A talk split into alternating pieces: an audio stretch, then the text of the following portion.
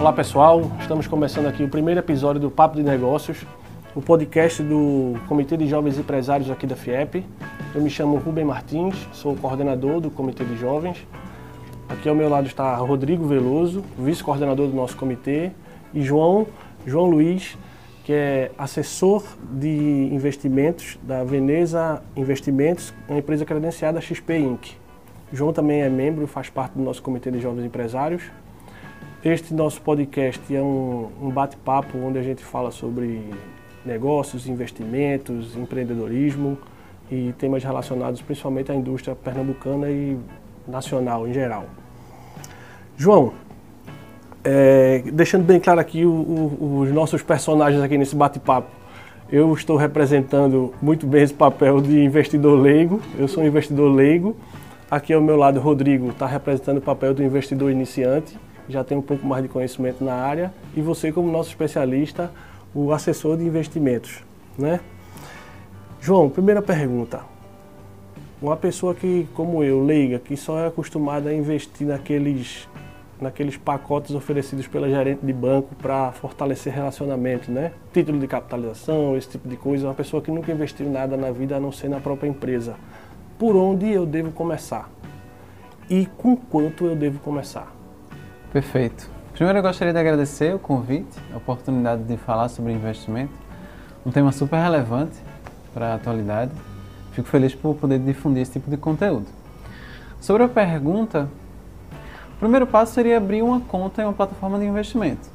Daí, no caso, escolher qual plataforma de investimento você vai abrir. Isso depende das particularidades que você quer de serviço ou de custo, seja da XP, Rico, EasyInvest, Nubank. Aqui eu já estou falando de várias plataformas.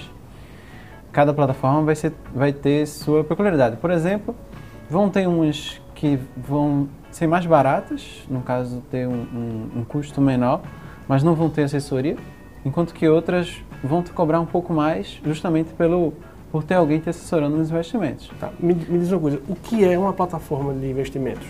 Certo, boa. Uma plataforma de investimentos, bora fazer uma analogia, seria praticamente como um shopping financeiro, em que lá dentro desse shopping existem várias lojas. Cada loja seria uma empresa que faz gestão de ativos. Ativos são produtos financeiros que rendem investimentos, rendem capital.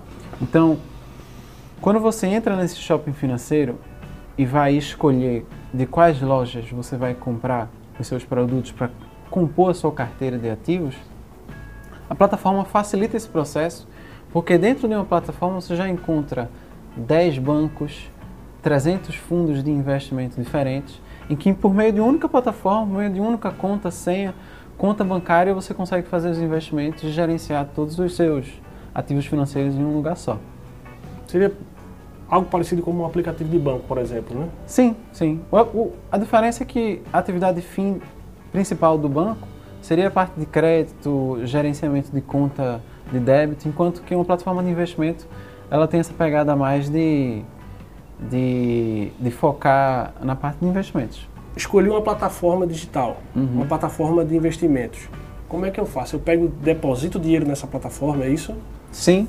Eu abro Sim. uma conta como eu abro uma conta num banco e, a, e eu, como um banco digital e eu deposito uma, um dinheiro lá dentro e aquele dinheiro eu vou escolher onde eu vou investir, é isso? Sim. Uma plataforma de investimento funciona é bem parecido como um banco. Você tem uma conta bancária de fato você faz uma transferência eletrônica, uma TED, um DOC ou agora um Pix para sua conta bancária e de lá, na própria plataforma de digital, seja por aplicativo, seja por, por meio do, do browser mesmo, do site, do website, você consegue escolher os investimentos que você vai fazer. E aí, como é, é um, existe uma variedade muito grande de investimentos, surge a figura do assessor de investimento para auxiliar o, o cliente a entender um pouco mais dos diversos ativos e compor a carteira. Tá, então pegando esse teu gancho aí, o que é que é um assessor de investimento, João? Boa. No caso, seria o profissional um análogo a um gerente bancário, mas que o interesse principal dele, fim, é atender o interesse do cliente no sentido de aplicar o, o recurso da maneira mais eficiente possível na liquidez que o cliente precisa. Então, é o profissional que vai te explicar sobre como funciona cada tipo de investimento e te auxiliar na construção de uma carteira que seja efetiva para os seus interesses.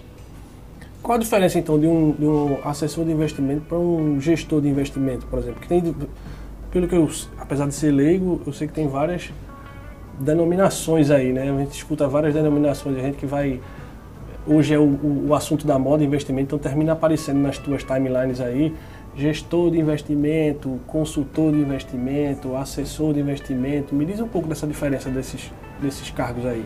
Boa. A CVM ela classifica é, diversas profissões e diferencia elas de uma forma bem propositiva. Uh, o, o assessor de investimento ele é a liga entre o cliente final e o mercado financeiro.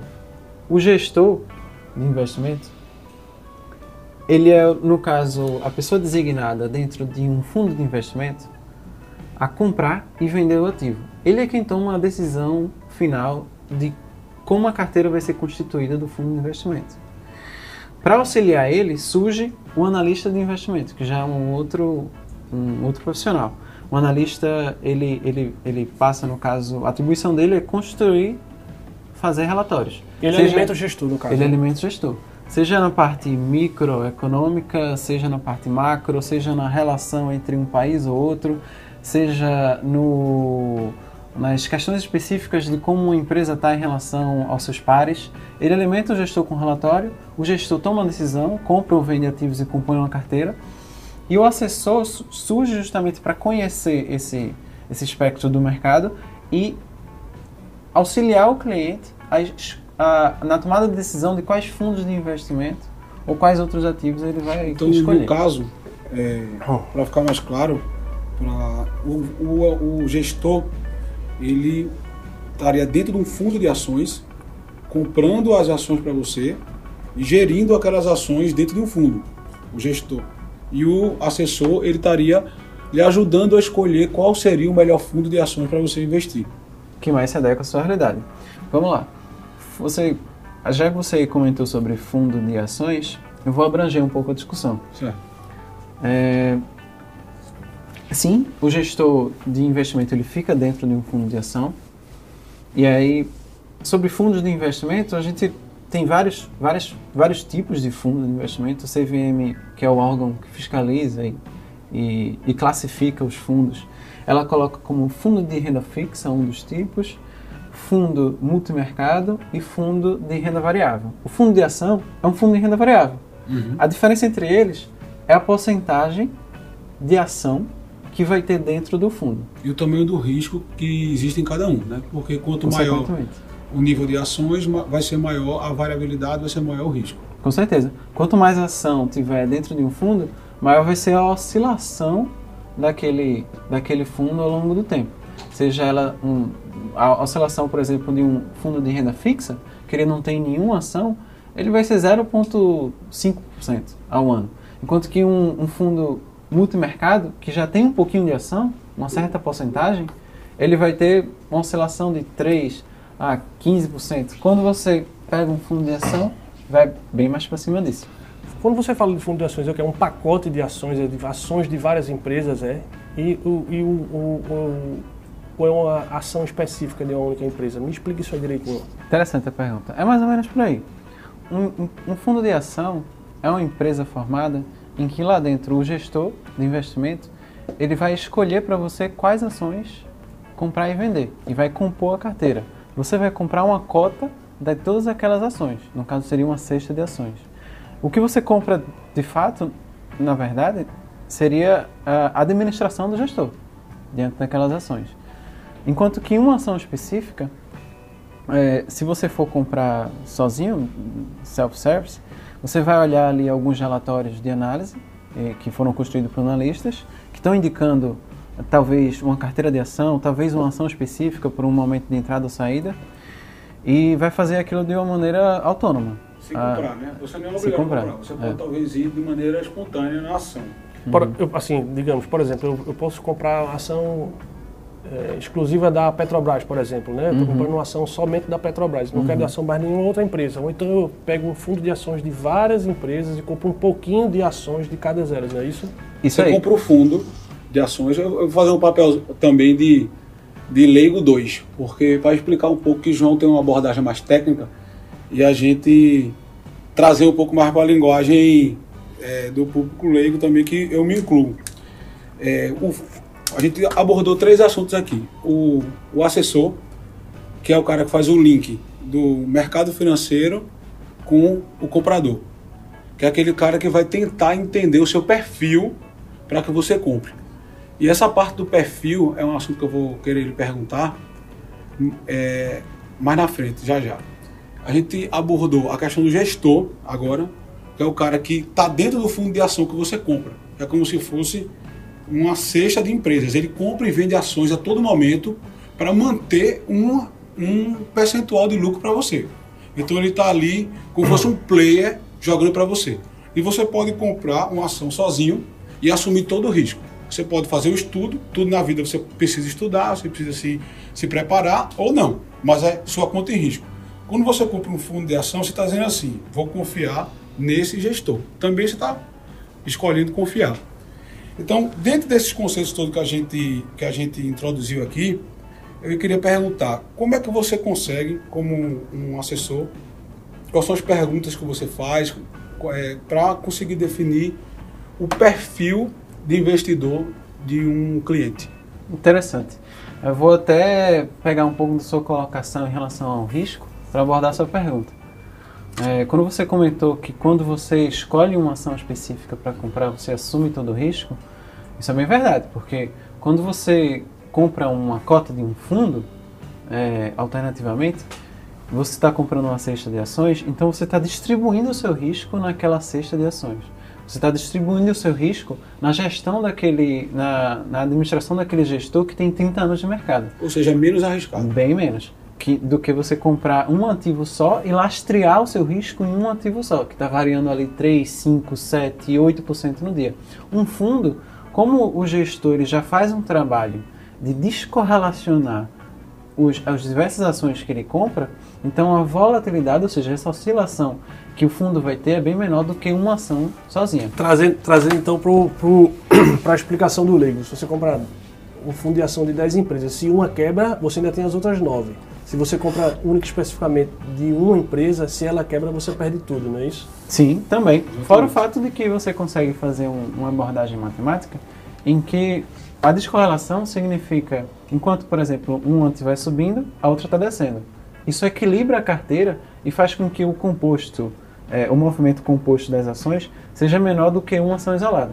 Enquanto que uma ação isolada sobe e desce ali 10% no mês, A volatilidade é muito maior. a carteira inteira ela sobe e desce 3%.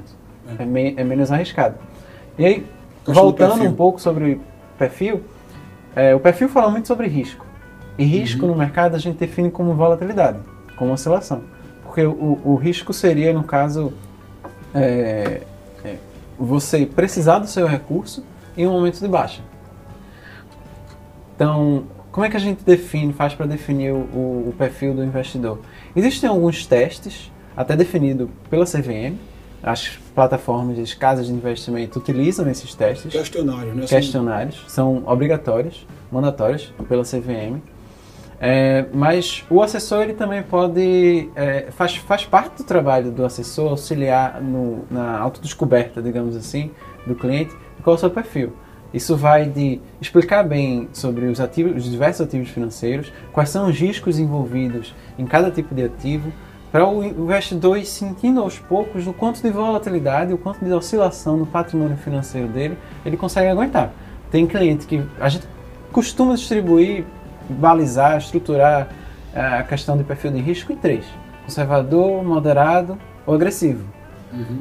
Mas é um espectro inteiro, né? Entre esses três aí existe uma infinidade de, de perfis. São três nomes, mas na verdade existe, existe muito mais, né? Você tem que realmente entender como é cada cliente para você montar uma carteira ideal para cada um. Exatamente. Aí- Por- Porque a quantidade de produtos ela é muito variada mesmo. Eu já tenho uma, mais uma pergunta para fazer você aí. Vamos lá, identificando esse perfil de cada investidor, né? Você identificando, seja agressivo, moderado ou conservador. É, eu vou fazer uma pergunta que pode ser que tenha gente que não sabe, mas eu, essa eu até sei. A ação nada mais é do que a participação naquela, naquela empresa. Né? Você está comprando um pedacinho da- de, de- como se você virasse um sócio, um pequeno sócio daquela empresa, né? Me diz uma coisa, sabendo já, já tendo identificado o seu perfil de investidor, quais seriam os procedimentos para aplicar na bolsa, para investir na bolsa? Perfeito. Parte E- mais técnica. E complementando, qual é o custo disso? Perfeito. Parte mais técnica.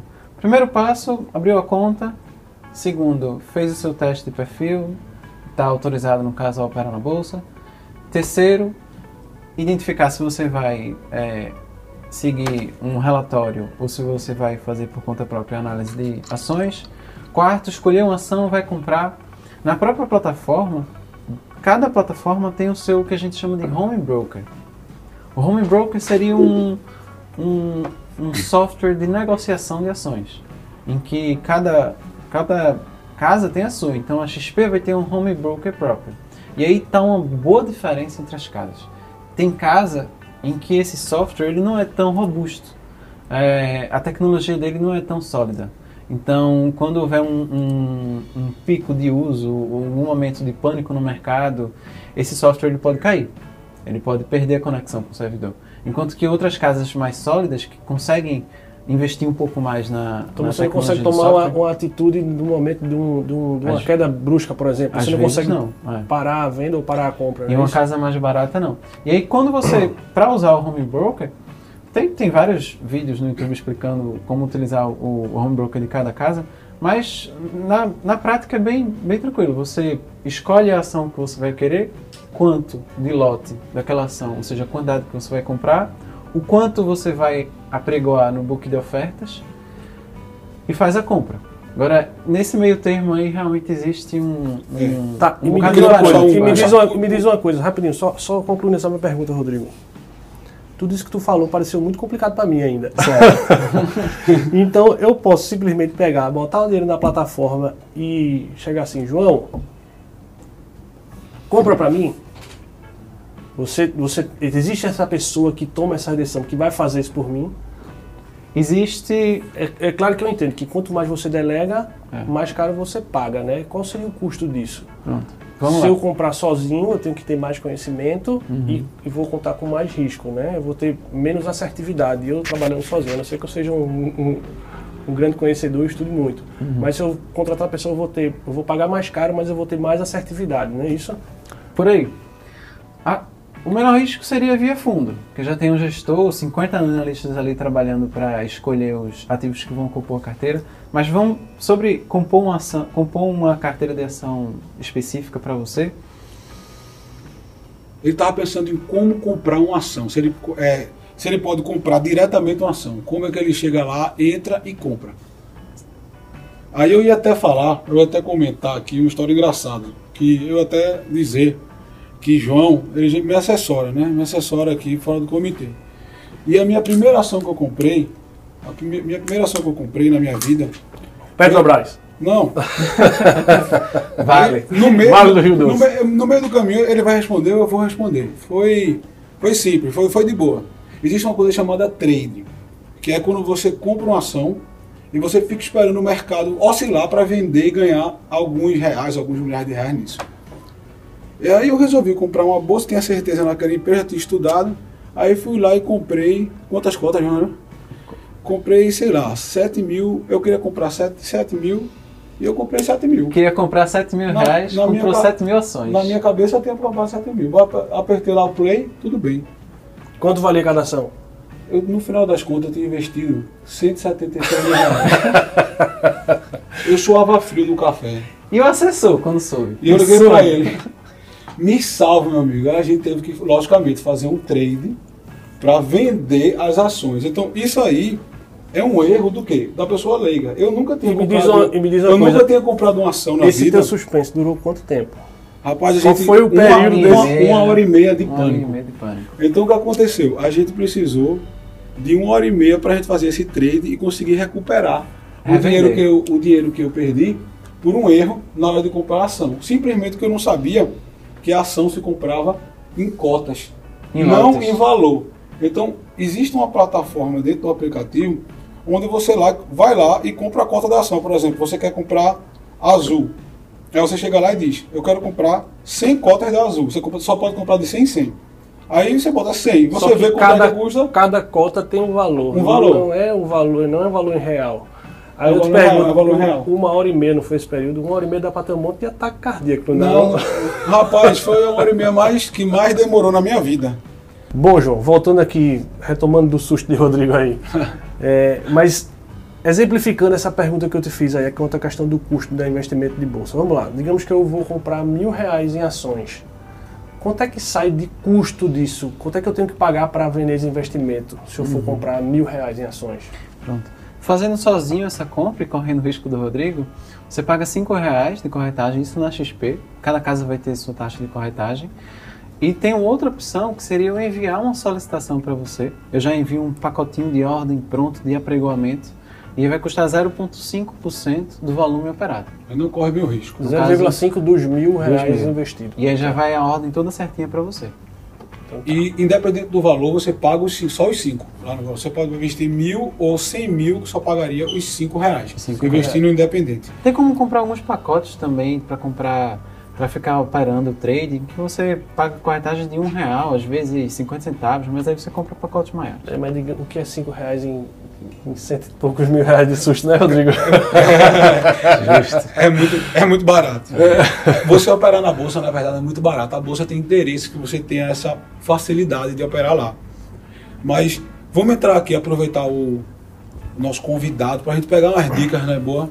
Entrar na parte mais Mais hardcore aí, né, do, Da conversa. do negócio.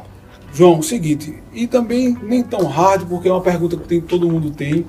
É, um investimento tradicional que, vamos supor, nossos pais faziam e tal, era alugar, comprar um apartamento para alugar. É, a questão dos imóveis ainda é muito presente. E hoje a gente tem o, o fundo imobiliário, que no Brasil existem pouquíssimos fundos imobiliários, é um mercado muito a se, a se explorar ainda por aqui e que é uma opção viável para esse, para esse, para esse tipo de investimento, na minha opinião. Queria escutar a sua. E aproveitando essa pergunta sobre o fundo imobiliário, é, eu, queria, eu correlaciono até o fundo imobiliário com as próprias ações que existem em shopping centers. Eu acho isso também é, uma espécie de fundo imobiliário. O que é que tu acha disso tudo? O que é que tu acha da relação entre imóveis, fundo imobiliário? Como é que tu vê essa- essas, essas questões de ações em shoppings e etc. Na verdade, concluindo a pergunta, na verdade seria então assim, o que eu entendi, é, você comprar um apartamento era como você comprar uma ação, não é isso? E você comprar um fundo imobiliário seria você comprar um pacote de ações? Seria mais ou menos isso? Pode ser uma correlação, uma correlação interessante. Vamos lá. É, com certeza é uma analogia o fundo de investimento imobiliário ao investimento imobiliário tradicional. Os dois têm o mesmo propósito, que seria dividendos, aluguel. Mensalmente você ter um retorno daquele investimento caindo diretamente na sua conta. A forma tradicional, no caso, que o investidor brasileiro conhece bem, é você comprar um imóvel, alugar aquele imóvel ou fazer uma gestão de aluguel e ficar recebendo aquele passivo. Essa é a maneira mais tradicional. A, outra, a nova, no caso, nova assim, é, em termos, né? Mas a, a do fundo imobiliário seria você comprar uma cota e uma carteira de um fundo de investimento imobiliário em que aquele gestor ele já está fazendo uma composição de vários imóveis ali dentro. Então, você está comprando a gestão. O interessante são três pontos. Um, é muito mais líquido, porque quando você investe em um imóvel, você bota ali, digamos, exemplo, 300 mil reais. Para você converter aquele ativo, aquele apartamento em dinheiro novamente, você vai precisar pelo menos de uns três meses. Para um corretor achar um comprador para aquele imóvel, completar toda a transação, custo cartorial, enfim, três meses. Então a liquidez daquele investimento são três meses. Enquanto que um fundo imobiliário, a liquidez são dois dias. É a mesma de um Se você ativo em precisar do dinheiro de uma emergência, você com dois dias você tem o seu dinheiro todo de volta. Dois dias você já tem esse dinheiro todo de volta. O rendimento deles é bem parecido. É, a última vez que eu vi isso, vale você realmente se informar com um corretor de imóveis, mas o rendimento de um, de um imóvel em uma área urbana aqui em Recife, por exemplo, vai dos 6, 7% ao ano. Enquanto que uma carteira de fundos imobiliários bem construída também beira os 7, 6% anual. E o terceiro ponto que vale a pena ser, ser explorado é a questão do risco. Porque quando você coloca esses 300 mil todo em um imóvel só, ele fica preso em um só patrimônio, em um só lastro.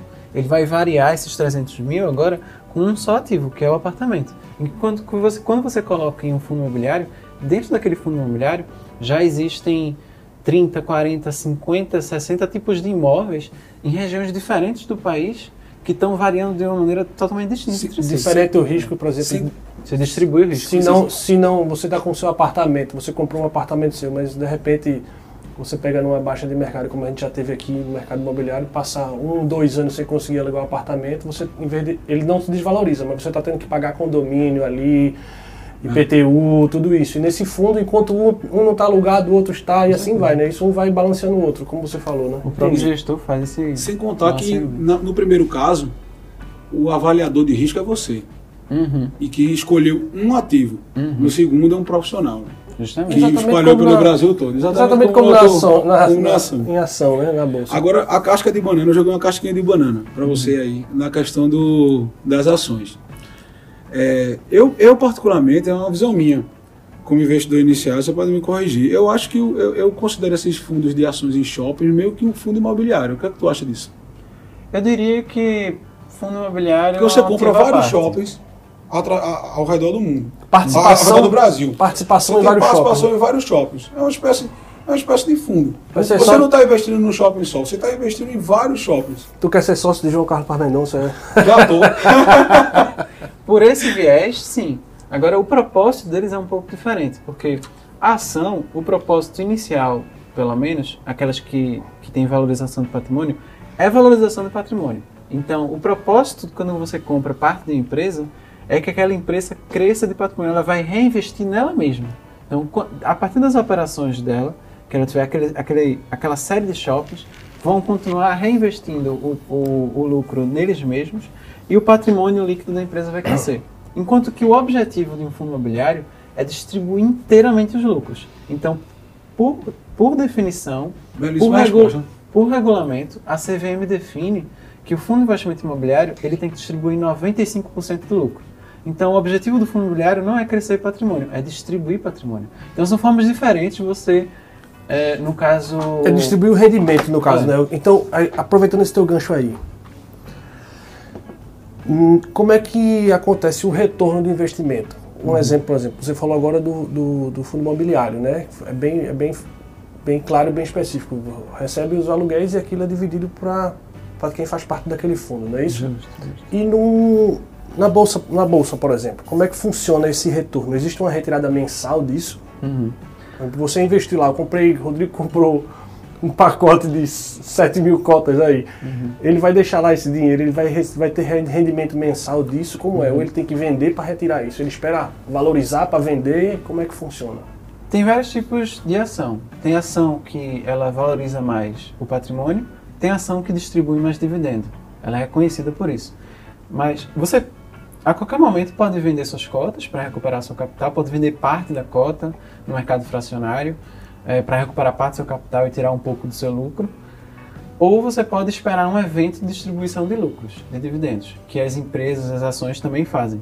Tem, tem, eu vou falar aqui sem indicação nenhuma. Pode indicar a empresa, não tem problema não. Se for uma mais conhecida, fica até mais fácil, não tem problema, né? Uma Apple da vida, por Sem exemplo. Vamos, lá, vamos falar da Apple. Uma Ela, Apple ela só vida. é conhecida, só vou falar ela porque ela é conhecida, muito conhecida por distribuir lucros, que é a Taesa. Então, todo, ali, bora botar em um, um, um range aí de 5 anos, uma empresa de 5 anos, ela distribuiu mais ou menos 9 a 10% do crescimento dela. É Então eu compro a ação e fico só esperando receber os rendimentos dela, o, lu- o- o lucro dela. Eu continuo com aquele meu pacote ali, eu não tiro nem vendo, não faço nada, eu invisto ali para receber aquilo de retorno mensalmente. Justo. Aquela ação que distribui muito dividendo, ela vai aumentar menos de valor, mas a, a, convencionalmente ela vai lhe entregar uma parte do, Não, do não somente isso, né? Assim, essa pergunta ela parece simples, mas ela acabou indo por um caminho onde entrou numa, num- num- numa questão de uma bifurcação.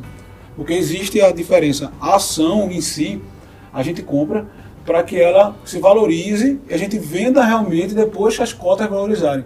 Sendo que existem empresas que pagam dividendos, que é justamente esse valor.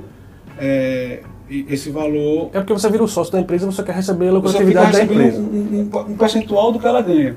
Mas é, o mais relevante é, realmente é a valorização, correto? Acho que não existiria talvez o mais relevante, eu acho que existiria propósito. Porque, por exemplo, vai da idade do investidor. Tem investidor que é mais novo que quer uma valorização mais rápida de patrimônio e abdica um pouco do prazo. Ele, ele, pode, ele pode aguentar um prazo mais longo. Então, para esse investidor, é mais interessante realmente uma valorização do capital e não um dividendo. Porque a empresa ela vai reinvestir nela mesma, as próprias atividades da empresa vão gerar muito mais lucro do que a distribuição de dividendo. Enquanto que para uma pessoa, talvez, um pouco mais, com idade um pouco mais avançada, é, ela quer usufruir do patrimônio. Então, para ela, o propósito é dividendo, é que ela receba, ela tenha o máximo Sim, de liquidez entendi, possível. Entendi, entendi, entendi. Então, depende muito do caso a caso. Mas só para ficar claro, tem, tem dois ramos aí de ganho na ação, da retirada. Um é a valorização para depois retirada e a outra a retirada, o ganho natural com os dividendos.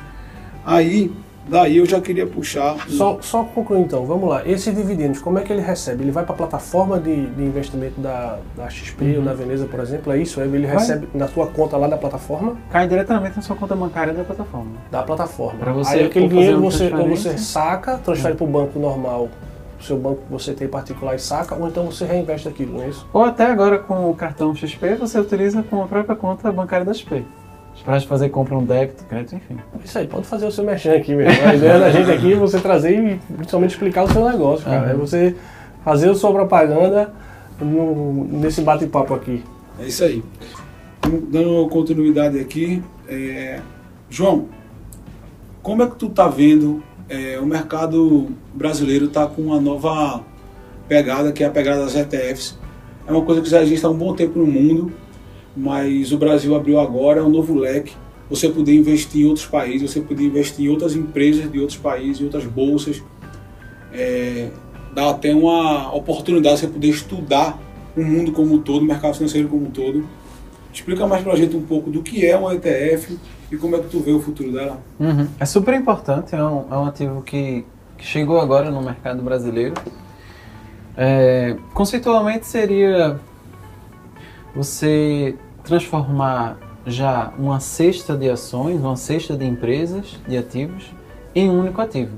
Então, bora botar um exemplo. Você compra, você define que um ETF vai ser 10% de uma empresa X, 20% de outra empresa, 30% de outra, completa ali os 100% com uma cesta de empresas e crava aquilo como um ETF específico. Então, a gente pode construir ETF de qualquer coisa. A gente pode construir ETF de um mercado inteiro. Por exemplo, existe ETF do Ibovespa. Existe ETF do mercado chinês, que seria uma cesta de ações mais negociadas e mais líquidas ali do mercado chinês. Um ETF do, do índice de tecnologia da Bolsa Americana. Então você pode realmente ir especificando e criar uma cesta de ações que corresponde a um índice específico da economia. Isso é bem interessante, porque você consegue abordar por meio de um ativo tanto o mercado internacional, como também diversificar o seu patrimônio por índices específicos da economia. E aí surge um outro tema que eu acredito que vale a pena comentar, que é a internacionalização do seu lastro, digamos assim, do seu patrimônio financeiro. O brasileiro ele sempre foi muito acostumado a colocar todo o seu patrimônio em ativos brasileiros.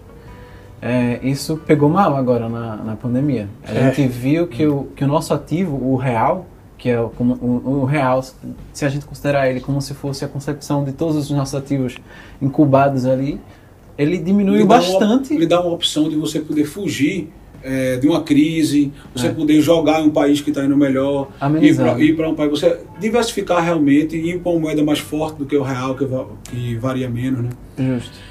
E, hum. Deixa eu entender, então vamos lá. É como, por exemplo, o Ibovespa ele, ele trabalha com as ações do Brasil, né? Isso uhum. as empresas brasileiras, né? Como tem a bolsa de Nova York, como tem a bolsa dos outros países. Então é uhum. é como se eu estivesse comprando ações da bolsa da China, por exemplo. É isso, uhum. um pacote, uma cesta básica de uhum. ações da China. E daí existem vários modelos de cesta. Cesta de Natal, cesta básica, cesta, cesta de diversas coisas, né? Como você falou de investir de, de tecnologia e tudo mais. Então é como se eu estivesse comprando nessa cesta do mercado da China, por exemplo, do, investi- do investimento na China, só que eu comprando aqui no Brasil, é isso? Sim, sim. que antes você não conseguia fazer. Isso já aí já a gente já está entrando é, numa parte mais técnica. Mas isso consegue fazer há quanto tempo? Isso não, não conseguia, antigamente não conseguia fazer isso. Eu não poderia investir em uma empresa fora do Brasil. Você poderia via BDR, mas aí você investiria em uma empresa específica e não em uma cesta. Ah, você ia comprar uma ação daquela empresa É. específica. BDR já é um outro tipo Então de teria que ser mais assertivo ainda, que é com maior, maior risco de Era volatilidade. um risco maior, você tem que ser mais assertivo num lugar onde você não tem muito como coletar dados. É. Na verdade, Onde às vezes você não tem dados nenhum, né? dados nenhum. É difícil porque você, para coletar esses dados, existe uma série de índices dentro da bolsa que você tem que ter muita informação para conseguir estudar. E você ter acesso a esses dados custa. Você tem que pagar e tal, e você é, acertar numa empresa americana, saber quando ela está subindo, quando ela está descendo, é, é bem mais, mais difícil do que você acertar no ETF certo. Tem que seguir o, o Elon Musk no Twitter, então, né? É, vale a pena. o que ele fizer, pode fazer. Vai seguindo a cola dele, né? E se ele estiver dando migué na Pronto, galera. você puxou o gancho perfeito, porque a última pergunta da gente, antes de a gente bater bola aqui, falamos de Elon Musk, de Elon Musk. Ele colocou a cripto aí na beira de ser aceita, né, como uma moeda realmente. É, disse que aceitar na Terra e tal. E eu vejo isso como uma grande oportunidade. A cripto ela está crescendo cada vez mais, está sendo tido como reserva de valor. E a minha dúvida era o seguinte: antes eu queria fazer um- alguns comentários sobre a cripto, porque ela está assim, ela não hoje aí- ainda ela não tem valor de compra comercial no mercado. Você vai no centro da cidade, você não pode usar cripto. Então, mas ela está se aproximando de chegar nesse valor, nesse, nesse quesito. Isso é uma grande barreira. Os especialistas dizem ainda que isso é uma barreira e tal. Isso, existe uma, um- isso é um problema considerado na cripto, mas ela está pouco a pouco chegando perto de, de ser uma moeda que vai ser comercializada facilmente em qualquer lugar. Daí a pergunta é, como é que eu invisto numa cripto? E o que é que está pensando sobre o futuro dela?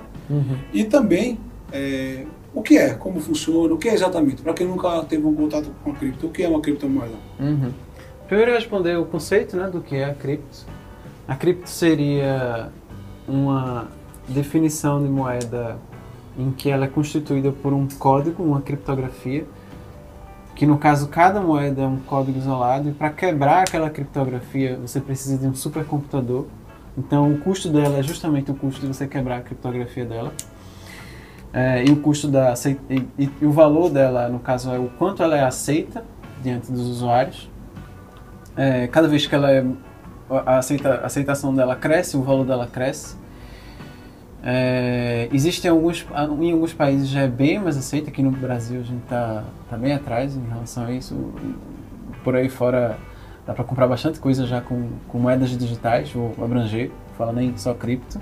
Cripto é uma delas, né? A gente já tem 100, 200, 300 tipos de moedas digita- digitais diferentes. E para você investir, Você em- se refere ao, bi- a- ao Bitcoin, né? sim, A cripto, a, a gente tem o Bitcoin. sim, sim, As criptomoedas é uma coisa mais Sim. abrangente. O Bitcoin a gente tem. Perdão. Bitcoin é um específico, né? Hoje já tem até a, É. a criptomoeda do Ronaldinho Gaúcho, né? Já tem, né? Já viu uma que ele tá. Sério? Sério, Sério? Sério? sério. É meu comprar logo antes que valorize. Né? Não, perdão, realmente. Com cripto já, já É. seriam moedas digitais. Bitcoin seria específico. Isso. Aí, É no um caso- é uma confusão que dá mesmo. É, é uma coisa muito nova. O... Para comprar uma moeda digital, se for uma específica, você tem que ir em uma plataforma de negociação daquela moeda digital, como um home broker, do jeito que eu tinha falado antes. Você vai lá e compra uma moeda digital. Primeiro faz a transferência do, do recurso, do capital, com uma transferência eletrônica mesmo, e faz a compra daquele ativo. Agora a questão é, é, já colocando um pouco do que eu vejo para o futuro da moeda, né? Das moedas digitais.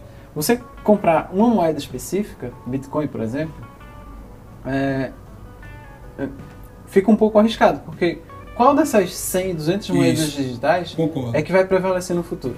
Cada uma tem um objetivo diferente. Tem umas que são lastreadas em agro, tem umas que são, que são lastreadas em, em valor intrínseco, tem outras que são lastreadas em imóveis. Mas a questão é, será que não seria melhor abordar um conjunto, uma cesta de moedas vir um fundo ou um ETF? Só batendo bola agora, que é um assunto espinhoso. Uhum. assunto difícil de acertar. Mas, discutindo nos grupos que a gente tem de investimento, eu fico pensando, é, essa barreira que o Bitcoin vai chegar, porque nesse bate-papo a gente abre um pouco a mente, né? Eu, eu, eu fico pensando, qual é a hora que, o, que ele, se realmente ele vai conseguir que ser aceito no comércio em geral como tudo, ou se vai ser sempre na base do acordo. Eu tenho Bitcoin, se ele vai ficar como papel, como uma, um papel especulativo ou como uma moeda que eu tenho aqui, vai valer em qualquer lugar. Entendeu? Porque ele vai ter que passar pela barreira do Banco Central. Eu acho que esse é o grande risco inerente ao Bitcoin. Tu concorda com isso? Em parte, eu, eu, eu acredito que em algum momento alguma moeda digital vai ser utilizada. Essa, essa forma de transformar a nossa moeda em, por meio de blockchain em uma criptografia e, e descentralizar um pouco a questão do controle monetário, ela é bem inteligente. Agora, qual das moedas vai fazer isso? Quando? Como é que vai ser essa integração com o sistema financeiro nacional e o sistema financeiro internacional? É que realmente fica bem difuso. Se a tecnologia de uma não vai ser superada, porque a gente está falando de tecnologia. Uhum. Ela começou calculando o trabalho do, de, de cálculo de computadores, era o valor do Bitcoin. Então, o tempo que um computador, leva- um supercomputador levava para fazer cálculos. Então, como é que você vai garantir que o Bitcoin mesmo, a principal, não vai ser superada no futuro, né? Mas isso tudo é o risco, né? Investir é risco. Assim, para eu finalizar aqui minha parte, só relembrando aqui os conceitos e tudo, a gente fez um bate-papo geral aqui sobre investimento, nosso amigo João Luiz, e a gente abordou desde como entrar, como investir, o que é ação, o que é fundo de investimento, o que é fundo imobiliário, o que é ETF, o que é cripto. Então, deu para a gente dar uma introdução legal, não foi?